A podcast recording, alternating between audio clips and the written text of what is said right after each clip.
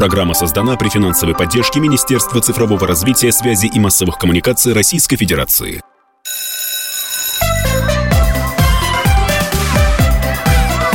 Родительский вопрос. На радио «Комсомольская правда». Здравствуйте, как всегда, по воскресеньям в 11 часов по московскому времени. Родительские вопросы, ну и поиск ответов на эти вопросы. Я Александр Минкус, Мария Бачейна, как всегда, в студии. Здравствуйте. А, и наши сегодняшние гости, замечательные директора московских школ Валерий Позынин, школа 1561 и Александр Сурков, 1576. Почему мы пригласили двух директоров? Так, мощная такая у нас э, встреча, потому что говорить мы будем про дисциплину. Вот так получилось, что на прошлой неделе, э, ну, вроде бы проходная проходная заметка, проходная информация, комментарий Министерства просвещения о том, что нельзя ставить, не рекомендуют ставить оценки э, за поведение, наказывать за поведение э, снижением балла по предмету, она оказалась в топе новостей, буквально несколько дней держалась э, на Mail.ru прямо вот в, в топе, самых, в топе, самых да. читаемых заметках.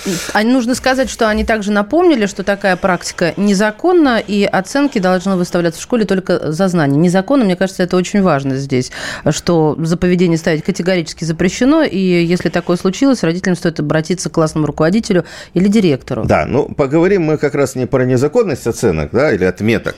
А, есть разные версии, как правильно произносить э, и квалифицировать э, это действие, а про дисциплину. Ну, вот смотрите, действительно, в советской школе, советская школа во многом действительно держалась на такой жесткой, правильной дисциплине. И это были и наказания в виде виде оценок, отметок за поведение, которые ставили в журнал. А, это была а, обязательно сакральная фраза, сакральная и сакраментальная фраза а, а теперь мы ведем тебя к директору. Все, мы идем к директору. Все, сразу, значит... А, еще была не, не к тебя к директору, а родителей приведи к директору, да? Вот. И третье, это, конечно, составляющая, это вот социальный статус учителя, когда учитель стоял на пьедестале, и все, значит, вокруг него э, крутились, и, не дай бог, э, перечить учителю. Сейчас ситуация другая. Сейчас вот таких вот э, вожжей, у учителя, у директора нету. Как поддерживать дисциплину?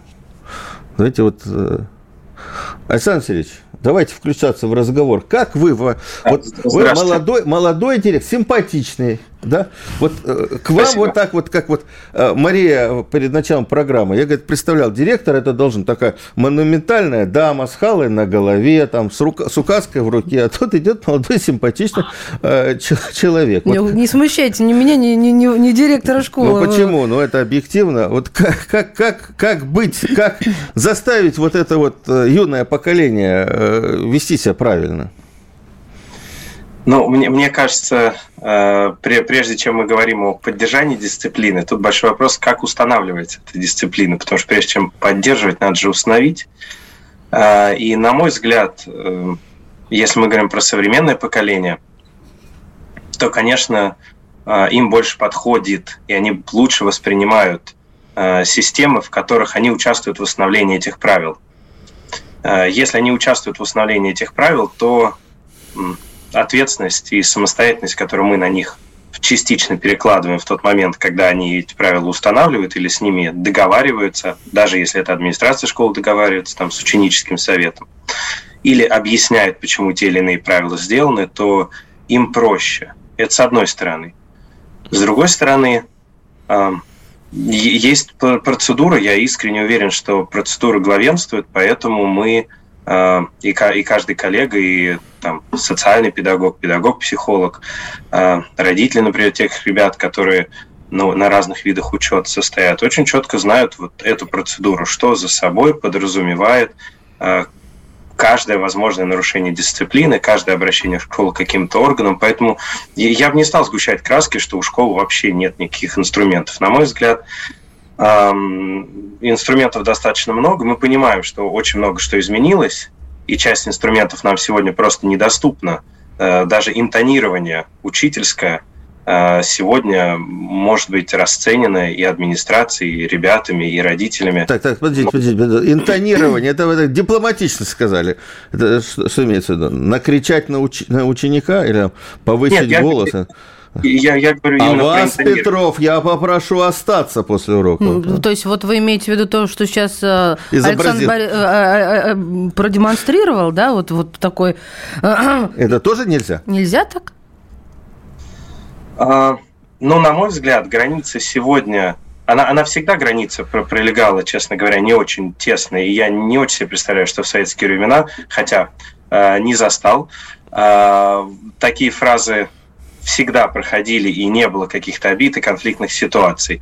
Но сегодня явно эта граница смещается, и от педагога требуется искать тех интонаций, которые не выходят даже за эти границы. И иногда, причем иногда даже родители с ними согласны и просят быть как бы построже, ну как, собственно, Александр вначале говорил. Но зачастую сегодня эта граница, конечно, смещается в сторону э, более спокойного и психологически комфортного общения учителя с детьми. А давайте Валерия Вячеславовича подключим к беседе. Добрый день, Валерий Вячеславович. Здрасте. А к вам часто сейчас вот вызывают на ковер? Ну, я пользуюсь своими, э, как сказать, инструментарием. Хулиганов вызывают на ковер к директору школы. Ну, э, сейчас это немножко не так работает. Во-первых, у э, людей априорного страха, что их позовут на разговор, в принципе, нет. А куда Может, он делся? Куда был. делся он? Растворился. Так, понятно. Они, в общем, ничего не боятся, даже директора. Это контекст. Не в, этом, не в этом дело. Я не уверен, что они ничего не боятся но именно самого факта, что им понадобится с кем-то поговорить, это, это так не работает. И просто так учить, учителя тоже э, не бояться. И может быть, это как раз и определенное достижение, потому что страх парализует мышление, страх заставляет делать, что тебе говорят, и не пытаться проявлять инициативу.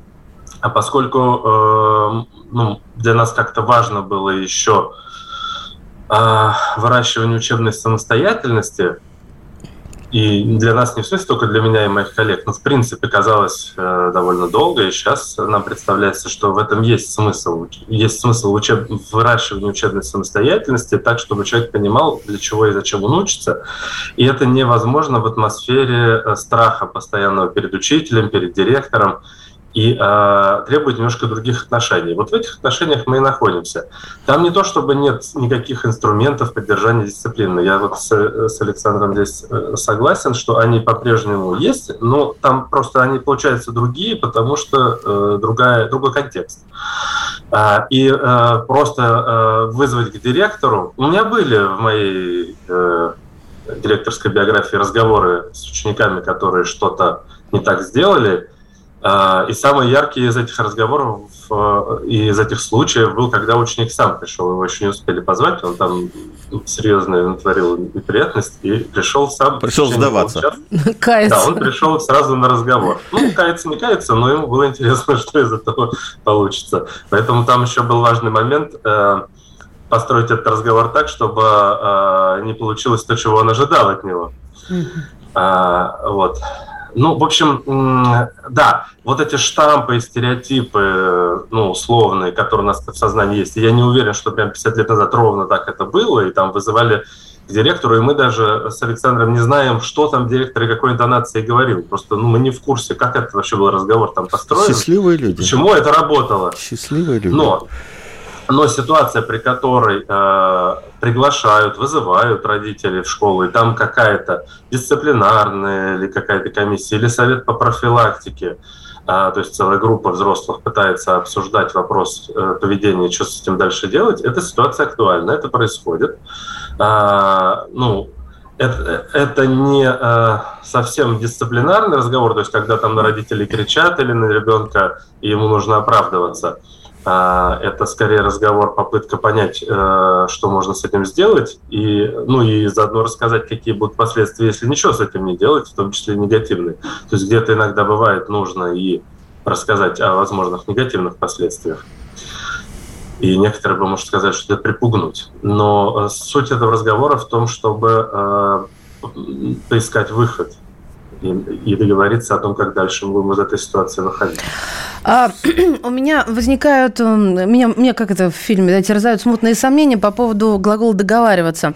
Потому что я, я конечно, совершенно не идеальный, я антиидеальный родитель, и э, слово «договариваться» у меня, точнее, глагол «договариваться», он совершенно не срабатывает. У меня срабатывает как раз, наверное, вот э, дисциплинарные взыскания, наказание трудом и некая строгость, потому что договоры, ну, это лавировали, лавировали, да не да. Вот, собственно, а мне бы хотелось услышать о том, как это договариваться, вот расшифровка вот того, что, что вы делаете э, с коллективом или и индивидуально, в том числе, когда нужно договориться с человеком. А я бы вот еще буквально на секундочку прервал наш разговор и предложил э, нашим слушателям подключиться к, э, к беседе, да.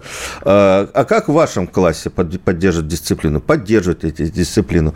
Э, как вы считаете, как должны выстраиваться отношения между родителем, учеником, учителем? На страхе, на уважении, на э, благолепии каком-то таком. 8 967 200 ровно 9702. Пишите нам в любом мессенджере, мы прочтем ваше сообщение. Уже, кстати, на YouTube идет трансляция, и там огромное количество сообщений. Вот за то время, пока мы э, здесь э, успели поговорить, обязательно обратим внимание. Ну, осталось до ухода на небольшой перерыв. 20 секунд? Да, 20 секунд. Давайте тогда так, я вам всем напомню, наш э, YouTube, да, собственно, там идет трансляция, мы сейчас в прямом эфире, и там тоже можно писать свои вопросы, а мессенджеры все прежние... 967 200 ровно 9702 через э, две минуты вернемся. Валерий Позынин и Алексей, Александр Сурков у нас э, в эфире в гостях.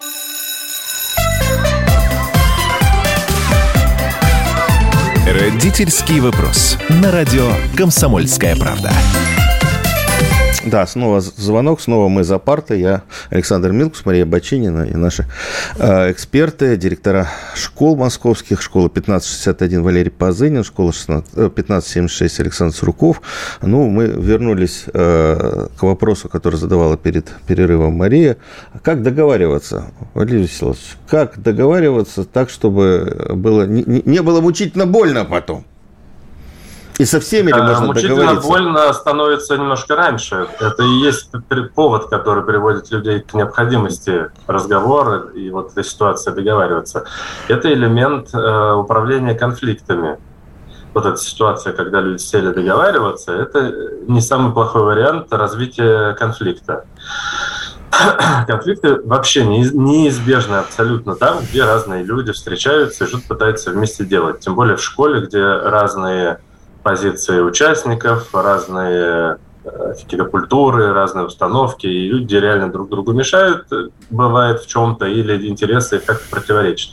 Поэтому конфликтов возникает каждый день масса. Вопрос в том, насколько мы умеем из них выходить и как мы из них выходим.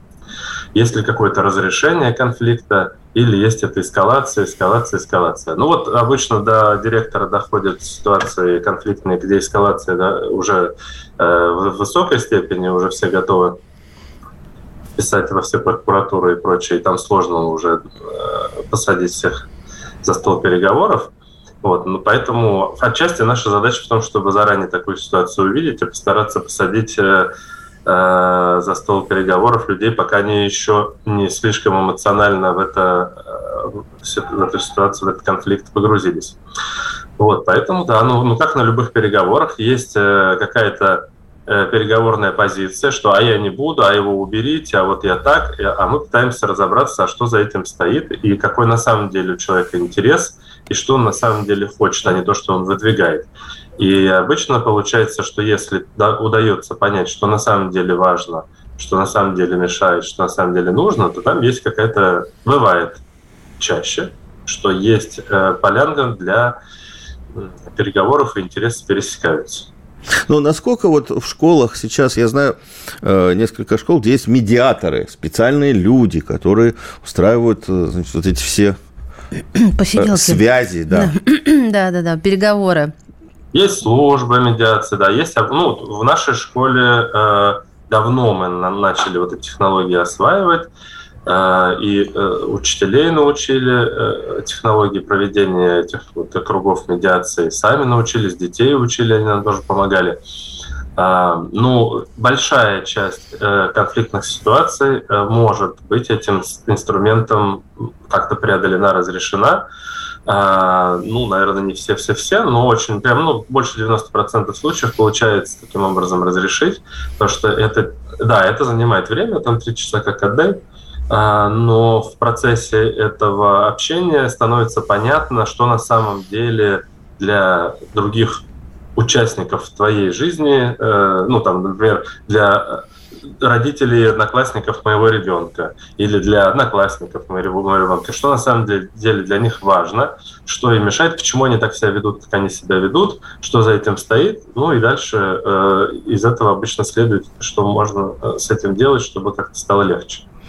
Вы знаете, я сейчас э, э, суммирую вот все, все те сообщения, которые пришли на данную минуту, и большинство из них, э, я не знаю, может быть, нас смотрят люди какого-то прямо такого очень старого образца, но и э, тут все говорят про розги, что они всегда работали, что мы жили, ну, розги, понятно, образ, конечно же, что мы жили, и все было хорошо, и отучают думать о глупостях, и оставлять после уроков, и никто не умер, ну и так далее, и так далее. А вот как современные родители, которые с вами встречаются, которых вы наблюдаете, они тоже за такую ну, жесткость, я бы даже сказал, мега жесткость, или все-таки... Принесли ли вам в школу розги хоть когда-нибудь, ага. чтобы вы им пользовались? Александр Милкос умеет сократить мой вопрос, за что ему огромное спасибо. Давайте начнем с вас. Александр Сурков, э, директор школы 1576. Розги не приносили, э, ну, по поводу родителей. Ну, я могу сказать так. Здесь есть, наверное, конечно, поколенческая э, разница. И если мы говорим про родителей, например, старших ребят, то во многом, да, я там не могу сказать в процентах, честно говоря, не считал, но думаю, что, наверное, там 50 на 50 или примерно так мы встречаем, соответственно, те, кто за жесткий подход, скажем так, за негативную дисциплину и позитивную дисциплину, есть такое развлечение. А если мы говорим про ну, совсем молодых родителей, которые сегодня к нам приводят своих детей, а в московских школах чаще всего мы их видим уже начиная с дошкольных групп, то там, конечно, совершенно подход другой. А, и вот эти, еще раз говорю, требования к психологическому комфорту и попытки выйти на позитивную дисциплину, где мы, э, как правильно Валерий сказал, не не, не столько говорим о том, кто виноват, а пытаемся найти а, путь к тому, что, что делать. А, у них такой запрос есть. А, по поводу того, что никто не умер, а, да, я, в принципе, действительно, эта история подтверждает, вот цивилизация существует до а, нашего времени. Проблема только в том, что цивилизация постоянно меняется, и то, что приемлемо было в свое время, неприемлемо да даже там через 10-15 лет и так далее, потому что меняется все, меняется отношение к психо... тому, что мы считаем нормальным по отношению к ребенку, меняется того, кого мы считаем ребенком. И слава ну, богу, потому что я с вами не соглашусь, что никто не умер. Меня в первом классе вызвали на родительский комитет. Поймите сейчас, вот представьте, 7 лет ребенку, я забыла веер, знаете, правильно, неправильно, красно-зеленый, если if you know what I mean. Вот. И меня из-за этого вызвали на родительский комитет. Вот этот шок и вот, вот, вот эту память я до сих пор несу через всю свою жизнь. А, так что кто-то умер внутри меня. А, собственно, я поэтому настаиваю на том, что от роск и от, ну, в общем, зло порождает исключительно зло. А знаете, какой у меня вопрос родился? Вот вы такие молодые специалисты, прекрасные. Мне, мне, мне очень приятно с вами общаться. А старший товарищ из 11 класса, он как к вам относится? Потому что, ну, граница как-то она стирается или размывается, или сейчас по-другому это все выглядит? Мне кажется, вопрос исключительно в том, как эту границу держать. Эм, сейчас посчитаю, там 12 лет назад, когда впервые вошел в класс, 1 э, сентября, мне 26 августа э, директор, нанимая меня, объявила, что главным условием будет, что я беру 10 класс, который никто не хочет брать. А, и 12 лет назад это было еще сложнее, чем сейчас, э, потому что, по меньшей мере, выглядел еще моложе. Но мне кажется, что вопрос всегда не в том, насколько учитель строг, где у него там розги, как он кричит, не дай бог, на ребенка и так далее. Вопрос исключительно в принципиальности. И дети очень хорошо понимают, я могу быть достаточно спокойным, мягким, но принципиальным. И если принципиальность это есть, то обычно и договоренности возникают внутри класса, и какая-то внутри класса складывается культура о том, что можно, что нельзя, и выстраиваются нормальные человеческие mm-hmm. отношения, которые, согласен с Валерием, потом просто помогают нам в обществе, потому что в обществе, где все привыкли бояться роск, э, трудно потом будет где-нибудь, простите, в очень бытовой ситуации, в магазине, в автобусе, еще где-то договориться друг с другом. Поэтому наша задача детей научить, собственно, чтобы они э, через те конфликты, которые у них возникают в школе, приходили к тому, как эти конфликты нужно разрешать, и чтобы у них была палитра э, различных, адекватных для современного нашего состояния общества способов решения конфликтов. Это самое важное. Потому что конфликты действительно неизбежны. Это наша жизнь. Позвольте про розги добавить. Да-да. Э, реальная ситуация э, о том, что родитель просил использовать физическое наказание для своего ребенка, ну, в выражении «а вы его бейте». Я ее знаю, Э, одну, но она относится к 60-м годам 20 века. Это мне моя бабушка рассказывала, учитель русского языка со стажем. И это было не, не в городе. А, я такого не встречал ни разу, а у нас выборка с Александром Алексеевичем большая, это несколько тысяч э, семей нам ходят. И они были бы э, в основном шокированы, если бы мы предложили телесное наказание вести в школе. Потому что это противоречит, в принципе, тому, что мы пытаемся там построить. И, и, и тому, ради чего родители к нам детей приводят. Но на определенную какую-то строгость бывает запрос у части семей. Вот, и часть учителей готова на него отвечать, вернее, им органично это. Да? Тут вот тоже я бы сказал, что ситуация весьма неоднородна как э, учитель справляется с дисциплиной. Очень по-разному. И встречаются учителя, которые э, умеют создать в классе атмосферу страха, даже если в целом в школе ее нет. А, и ну вот, вот как я вижу, они э, не бьют, не кричат, они просто умеют так изящно м, проехаться по ребенку, что и уволить не за что, и ребенку обидно. А, и он в эту ситуацию хочет не попадать. А с родителями эти учителя умеют очень классно поговорить, так что родители приходят к выводу, что это прекрасный учитель, ребенку объясняет, ничего не зная, а, а с вашей точки зрения, это хороший учитель? Я думаю, что многие родители бы сказали, это замечательный учитель, такой нашему ребенку и нужен. Да, ваше мнение очень интересно, у нас меньше минуты. Вот это хорошо, вот так изящно проекцию уволить не за что, и ребенку больше не хочется попадать. Но он же ранен. Ну, чувствуется Ну, понимаете, вопрос э, в приоритетах. Если для человека важно сдать ЕГЭ, э, для родителя. С этой позиции, да, эти учителя обеспечат нормальные баллы в ЕГЭ с точки зрения э, других последствий для психики, для желания заниматься этим предметом, для развития самостоятельности, инициативы и ответственности, это работает в обратную сторону. Поэтому это и хорошо, и плохо. Друзья мои, сейчас уйдем на короткий выпуск новостей. Александр Милкус, Мария Бачинина, родительский вопрос в прямом эфире «Комсомольской правды». Сегодня у нас в гостях директора столичных школ Валерий Позынин и Александр Сурков, школа 1561 и 1576 соответственно. А вы пишите.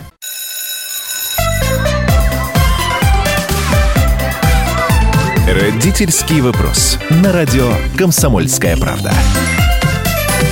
А, мы снова в студии. Александр Милкус, а, Мария Баченина и два директора столичных школ, э, Валерий Позынин и Александр Сурков. Говорим мы про дисциплину в школе, как ее современными методами можно поддерживать. Напоминаю, что идет трансляция э, прямого эфира нашего в YouTube. Можете в группе э, «Комсомольской правды» можете там задавать вопросы, писать, и можно нам писать 967 200 ровно 9702. В любом мессенджере к нам придет информация.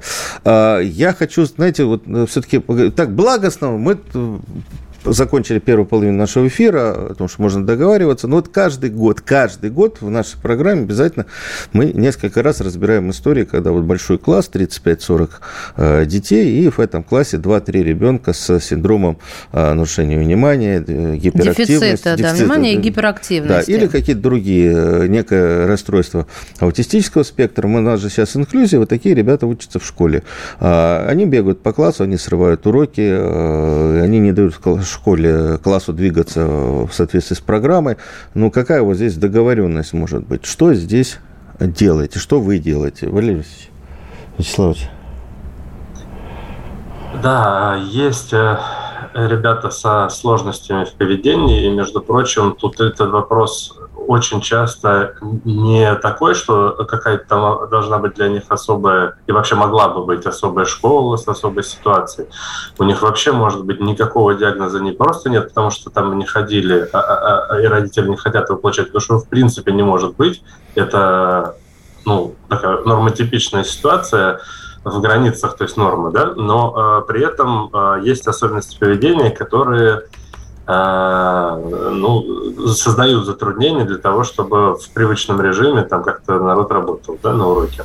Наверное, такое постоянно происходит. У нас такое тоже есть. И это вот тоже ситуация, с которой время от времени мы работаем. И э, она вот за последние 10 лет, ну, типовые варианты решения, которые у людей сидят в голове, а, а, они, я вижу, что меняются, во всяком случае, вот в нашем квартале для наших родителей. Если лет 10 назад, ну, основная мысль, которую родители рождалась, это как бы нам добиться, чтобы ребенка из класса выжить. Да.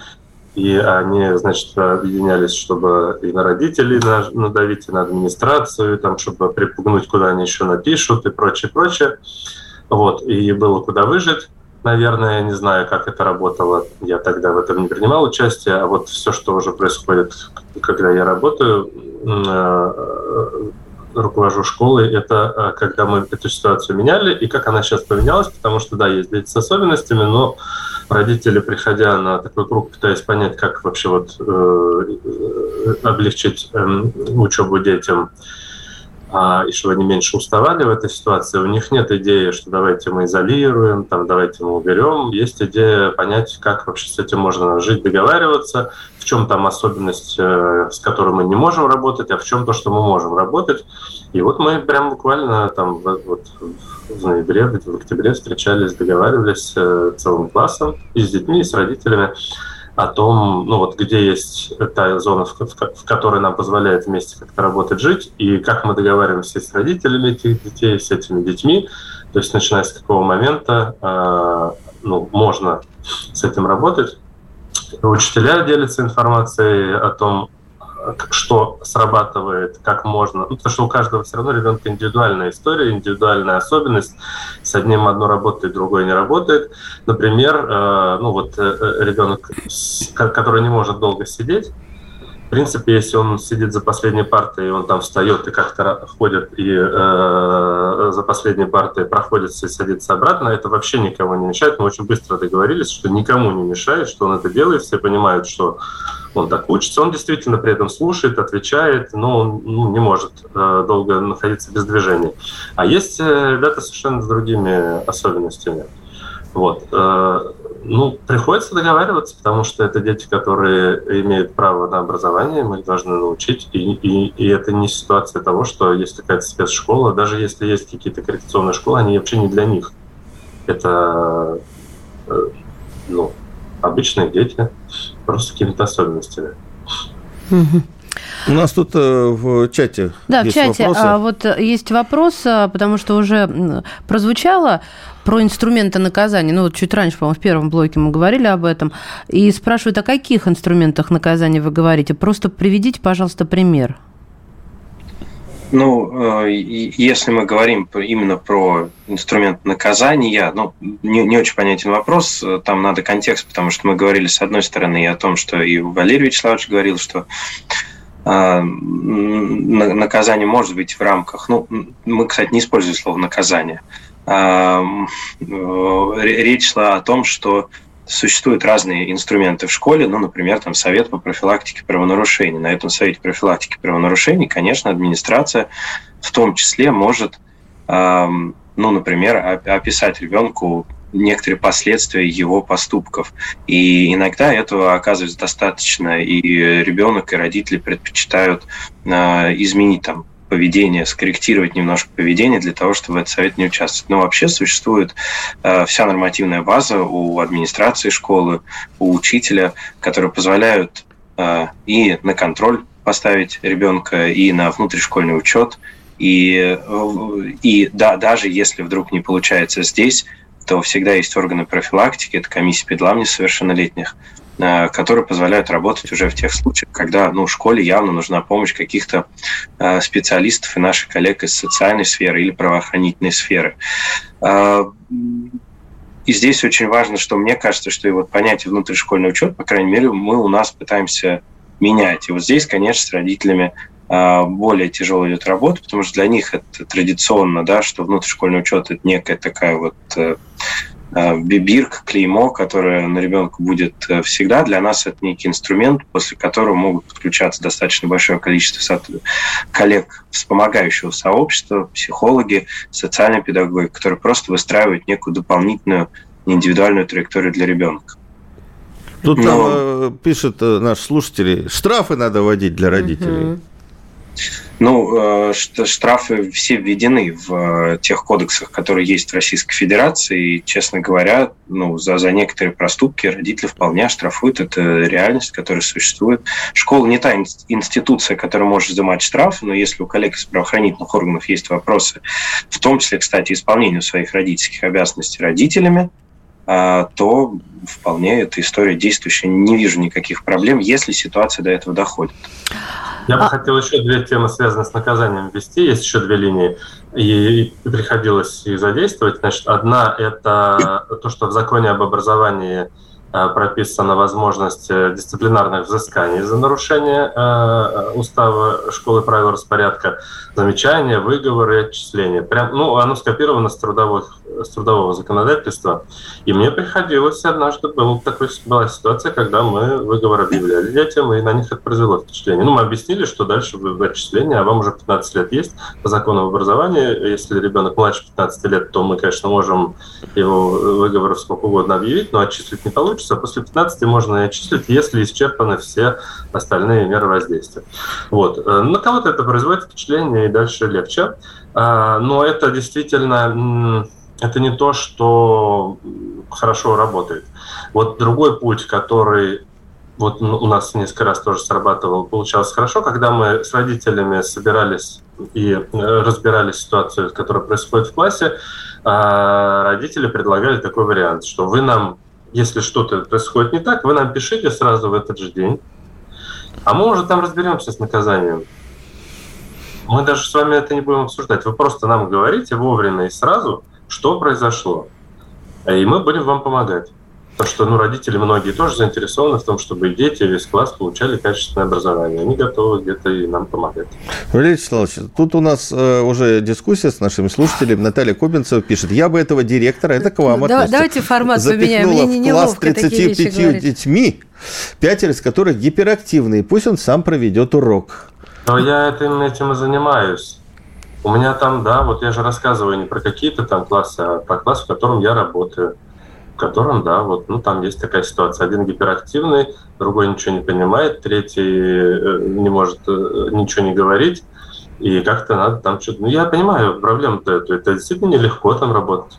А учителя могут вам жаловаться, уважаемые директора? Вот вы про родителей, мол, пишите вовремя. А учитель может? Или он тогда расписывается в собственном непрофессионализме? На родителей. Когда, да нет, да даже на учеников. На учеников. Я больше не могу, я не знаю, что с ним делать. Сделать с ним что-нибудь. Руки опускаются. Да, да, да. Такое он может себе позволить, учитель? Или он тут же будет, э, клеймо на нем будет? О, товарищ, Не да справился, вы... педагогически ага. ну, запущенный. Нет клейма не будет. Вопрос э, в том, что да, дальше происходит то же самое. Если учитель говорит, потому что я все перепробовал, у меня не получается, ну, значит, mm-hmm. садимся вместе и думаем, как еще можно пробовать. Э, и, кстати, тут тоже поддержу Валерия Вячеславовича, тоже говорю как бы абсолютно не из директорского опыта, поскольку прошел опыт достаточно маленькой школы, где часть контингента, большая часть, больше, я бы сказал, часть контингента была или дети из семи международных мигрантов или э, ребята из социально-реабилитационного центра. Поэтому все, что мы говорим, в принципе, работает. Конечно, учитель имеет право сказать и администрации, и директору, и помогающему сообществу. Задача администрации в данном случае как раз и создать те каналы коммуникации, которые позволят всем объединиться. И э, иногда очень простая история в том, что ну, пси... не установлен контакт между учителем, классным руководителем и, например, психологом, педагогом, психологом, который может подсказать какие-то шаги, которые есть. Но вот задача администрации бесконечно выстраивать все эти круги, коммуникации. И мостики наложить. Я, я, да, я, я вынужден перебить, потому что у нас сейчас э, буквально несколько минут э, будет э, перерыв, и мы вернемся в эфир «Комсомольской правды». Это «Родительский вопрос». Александр Милкус, Мария Баченина.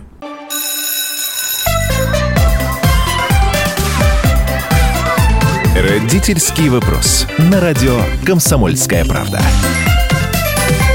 Это «Родительский вопрос». Александр Милкус, Мария Бачинина. Сегодня мы обсуждаем то, как поддержать дисциплину в школе, если нельзя ставить э, двойки за поведение, потому что э, на медне двойки за поведение ученикам ставить нельзя. Об этом напомнили в Министерстве образования Московской области. В Министерстве образования. Да. Ну, читаю, да. как написали. Правильно, правильно. Не придирайтесь. Да.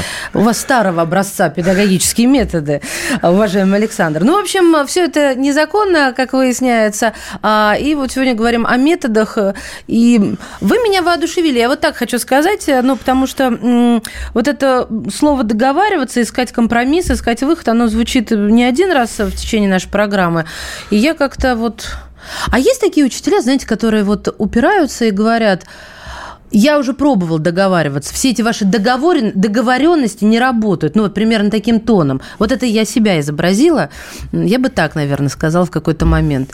Или таких сейчас встречается все реже и реже? Нет, ну, э, школа – это большой живой организм. И в школе есть место эмоциям, э, и радикальным мнениям, и иногда э, ну что скрывать, и педагогическое, скажем так, педагогическое отчаяние от того, что ну все перепробовали, не получается. Вопрос просто, как на это в школе устроена реакция. Если в ответ на там, справедливое педагогическое, там, ну, ну, на то, что все, у меня опустились руки, и я, как учитель, остался в классе один на один, э, я получаю, э, напишите мне 35 отчетов, почему э, вы работали, психолог где-то ходит, и вообще вы должны лучше с родителями общаться. Ну, конечно, у меня будет лишь негатив к этому ребенку ко всему. Если в школе выстроена, ну, по крайней мере, пытаемся это сделать, выстроена система поддержки, в том числе и самого учителя – то, конечно, у него просто больше ресурсов с этим справляться. На мой взгляд, честно скажу, это вопрос того, насколько, с каким ресурсом обладает педагог. Если педагог знает, что его поддержат, если педагог знает, что ему есть куда обратиться, даже иногда просто выговориться, то у него больше возможностей. Ну, плечо да. рядом и крылья Вы знаете, я в одной школе в Свердловской области, небольшой школе, обнаружил комнатку маленькую, она была завешена черным таким... Мне а, уже страшно. Нет, а, черным занавесом, и там и ребенок, и учитель могли прийти и просто расслабиться. Там был мягкий притушенный свет, там было кресло, легкая музыка. Вот, вот я вспомнил, когда Александр Алексеевич Ну вот у, у меня сейчас молодые педагоги ищут э, вот место, где они могут сделать такую комнату психологической разгрузки, как они сказали. То есть, да, комнату, где можно полностью отключиться от каких-то сенсорных вещей, которые в школе, понятно, их много возникает. Как же это классно. Этого ведь будет недостаточно. Э, просто комната релаксации – это недостаточно для того, чтобы проблема решилась. Это ты можешь на несколько минут от нее абстрагироваться. А для того, чтобы она решалась, действительно вопрос, есть ли вообще коммуникация. Я думаю, что тут школы по-разному могут быть устроены. И с какой интонацией принято к руководству обращаться за помощью – это тоже большая разница и между школами, и между людьми. Но у меня вот за эту осень было несколько ситуаций, когда явно именно учителя, которые исчерпали почти или совсем либо свои эмоциональные ресурсы, либо уже способы, которыми они умеют работать, они обращались, и это не всегда была такая вызывающая интонация, которую вы изображаете, это иногда именно просьба о помощи, и иногда, э, ну, и понятно даже, чем было помочь, и человек получал эту помощь и мог оценить, и говорил, что, э, ну, мне по-прежнему сложно, но помощь это ну, колоссальная. Слушайте, вот, Валерий Вячеславович, я сейчас вспомнил вот такой, э, такие эпизоды. Достаточно часто я разговаривал с учителями, которые жаловались на то, что вот теперь нету и у ребенка, и у родителя не то что страх, ну, почтение к учителю. Если что, они сразу идут в прокуратуру жаловаться. Вот раньше такого не было. И вот эта вот э, история, когда э, родитель может пожаловаться в прокуратуру и по любому поводу, она сокращает возможности э, того же учителя по наведению порядка в классе, по удержанию дисциплины. Вот как? А, ну если он имел в виду возможности, связанные с физическим э, воздействием и Нет, прокуратура жалуется, даже если повысили голос он немножко. ограничен. Если он имел в виду те возможности, которые есть у позитивного учителя, я вот хотел про них рассказать, еще даже не начал. А, не обязательно же страхом управлять дисциплиной. Есть еще другие варианты. А, но они требуют других инструментов. Из того, что вот более-менее распространено в хорошем варианте, это э, через отношения когда учитель пытается выстроить сначала отношения со всеми детьми, с которыми он работает, и с их родителями, а потом уже э, наводить какой-то порядок. И э, в этой ситуации там ну, обычно месяц-два максимум уходит на выстраивание всех отношений, но если они становятся ценными для ребенка и для, для родителей, они понимают, что о, как нам повезло с учителем, то после, вот если это случилось, все, дальше можно разного типа сложности решать уже сообща. Это вот как бы второй вариант. Третий вариант, наверное, посложнее, но мы пытаемся его сделать. А, это э, если ценным а, для ребенка постараться сделать не только вот и не столько вот эти сами отношения, да, чтобы не на доверие, не на отношения можно было ехать, а на деятельности. Вот когда само происходящее на уроке, в школе, вообще в то, что происходит в школе, чтобы оно было для ребенка ценным. Тогда можно по третьему способу договариваться. Ну, вот э, мне на это тут сегодня возразили, что это проще сделать, э, я имею в виду ценной деятельность, через деятельность идти проще сделать в селективной школе, где дети отобраны. В принципе, проще, да, но мы вот всегда пробуем э, со всеми детьми такой путь э, локально где-то на каких-то участках делать, и иногда получается, иногда нет. А как вы вообще, кстати, относитесь к селективным школам? Ну, ну э, я, я бы сказал, что это, честно говоря, ну, ну вот если для меня это школа, где я, я бы, наверное, директором быть не смог, э, в том числе потому, что сам как учитель работал в достаточно обыть, ну, районных школах, как mm-hmm. принято говорить возглавляю школу, где учатся почти 6 тысяч детей, а, учатся и воспитываются предошколку. Ну, здесь о каком-то селективе говорить даже не приходится, и наоборот, мы выстраиваем концепцию, что раз мы такие большие, то как мы и есть районы, мы должны а, пытаться сделать, э, быть центром этого района и сделать собой, делать лучше тот район, в котором а, мы работаем, живут наши дети. А и здесь, здесь я единственное, что отвечу про обращение. Мне кажется, что это опять вопрос коммуникации и отношения. Ну, во-первых, если обращение связано с тем, что я делаю что-то незаконное, это одна история, да, оставим ее в стороне.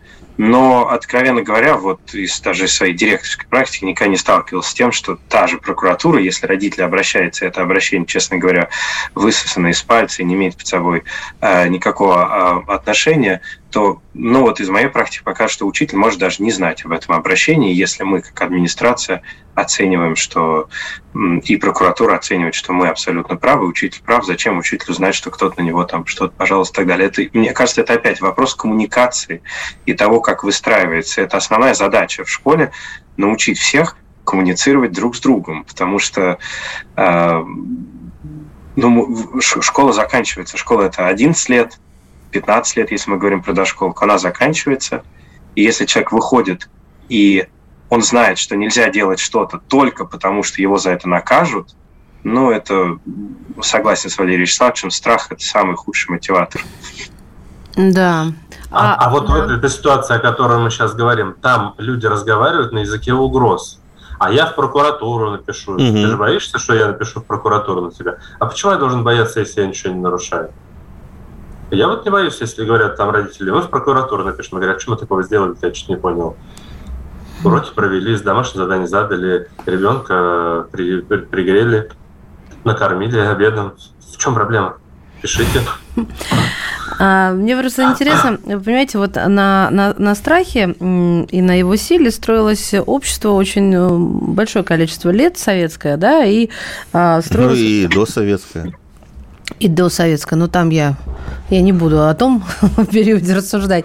Я к тому, что и, э, собственно, ну, мы получаем то, что получаем. Кто-то скажет, вот, великое что-то, кто-то скажет, о, нет, это совсем не то.